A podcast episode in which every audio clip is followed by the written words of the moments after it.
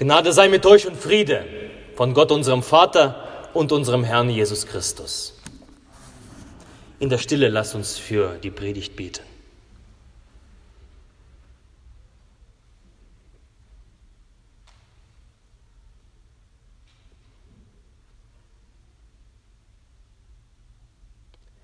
Herr, dein Wort ist meines Fußes Leuchte und ein Licht auf meinem Wege. Amen. Ich lese den heute verordneten Bibeltext vor zu dem drittletzten Sonntag des Kirchenjahres. Und dieser Bibeltext steht im ersten Thessalonicher Brief, Kapitel 5, Verse 1 bis 11. Überschrieben der Tag des Herrn. Von den Zeiten aber und Stunden, Brüdern und Schwestern, ist es nicht nötig, euch zu schreiben.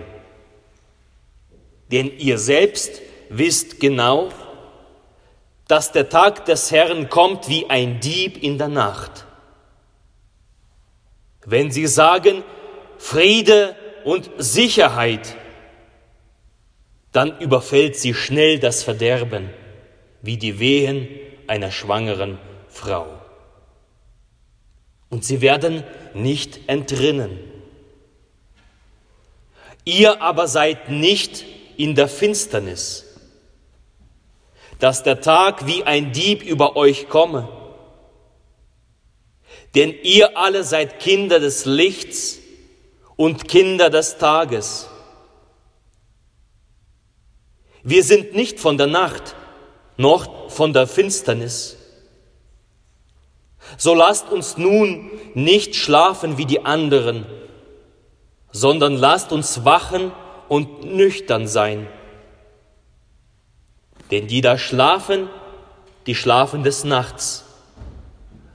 Und die da betrunken sind, die sind des Nachts betrunken.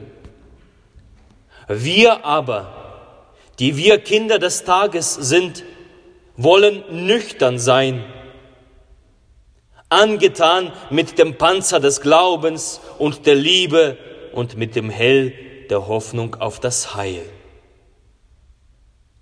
Denn Gott hat uns nicht bestimmt zum Zorn, sondern dazu, die Seligkeit zu besitzen durch unseren Herrn Jesus Christus, der für uns gestorben ist, damit, ob wir wachen oder schlafen, wir zugleich mit ihm leben. Darum tröstet euch ein untereinander und einer erbaure den anderen, wie ihr auch tut. Der Herr segne an uns dieses Wort. Amen. Wann kommt das Reich Gottes? Das war die wichtige Frage der Jünger, als sie mit Jesus zusammen waren. Diese Frage stellen auch die Pharisäer, wie wir heute gelesen haben im Evangelium. Offenbare uns den Zeitpunkt vom Ende der Welt. Schließe uns das Verständnis dafür auf. Teile uns doch mit, was wir zu erwarten haben. Eine Frage, die die Jünger und die Pharisäer umtreibt und Menschen überhaupt umtreibt seit jeher. Diese Frage ist verbunden mit Unsicherheit, manchmal Angst. Für andere ist sie kaum wichtig, kaum zu fassen, vollkommen unvorstellbar.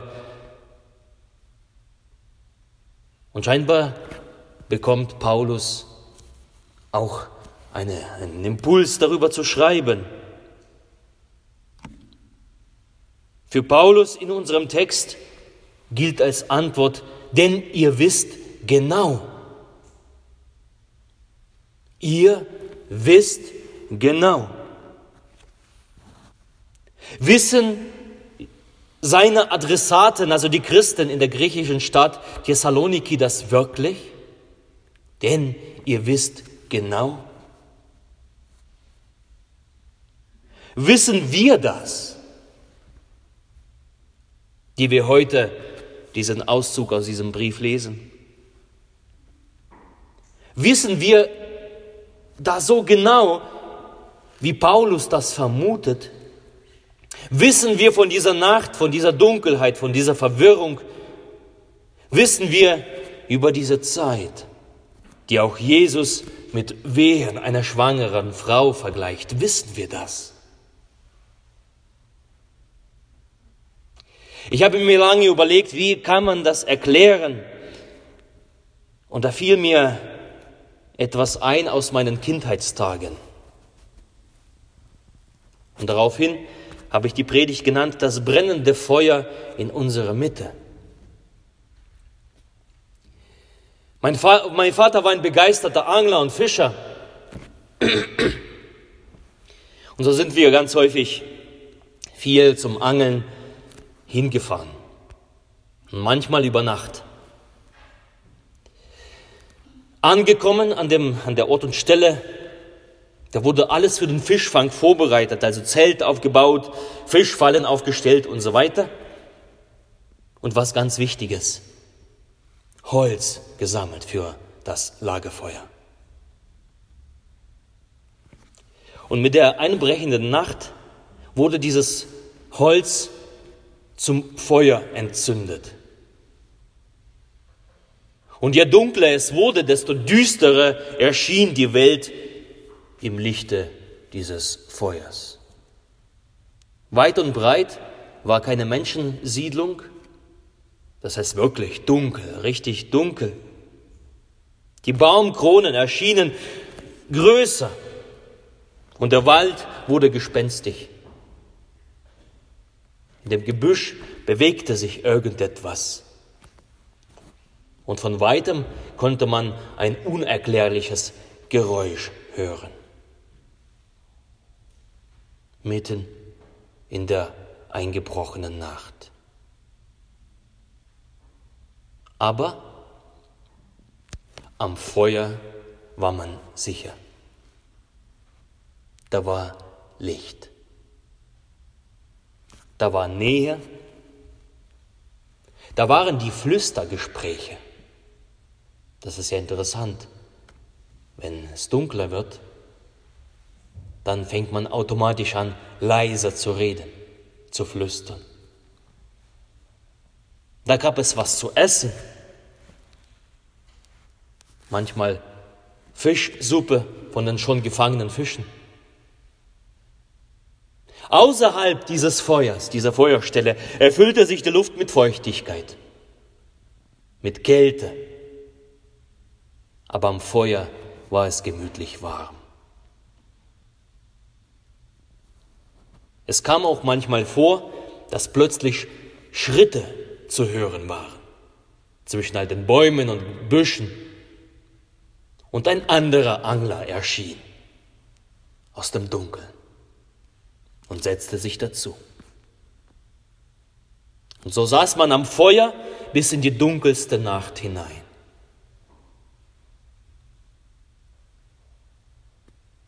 Doch bald sollte die Sonne aufgehen.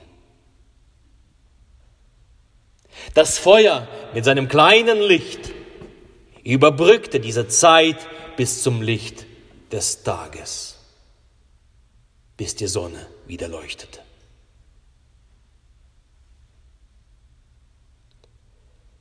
Wie wird das Kommen des Reiches Gottes sein? Ich glaube, so wie in dieser Erinnerung, denn nicht umsonst tauchte dieses Bild auf. So verhält sich das ungefähr. Eine Nacht wird sich auf die Welt legen und diese Nacht ist im Kommen. Niemand kann eine Nacht aufhalten. Auch mag es heute gerade die Sonne scheinen, wunderbar, der blaue Himmel. Aber du kannst nicht aufhalten, dass der Abend kommt. Und spätestens 17.30 Uhr ist es schon dunkel. Du kannst es nicht aufhalten. Und so wird es mit dem Ende sein. Es wird langsam nach und nach mehr dunkler. Es wird Nacht. Niemand wird diese Wehen stoppen. von denen Jesus spricht, von denen Paulus spricht. Niemand. Nichts und niemand wird ihr das Bedrohliche und das Finstere wegnehmen. Genauso wenig wie man den Bäumen am Ufer mitten in der Nacht ihre gespensterische Gestalt wegnehmen möchte, so wird man das den Wehen auch nicht nehmen können. Dieser Nacht, die im Anbrechen ist. Die Stunde und Macht der Finsternis bekommt seine Zeit.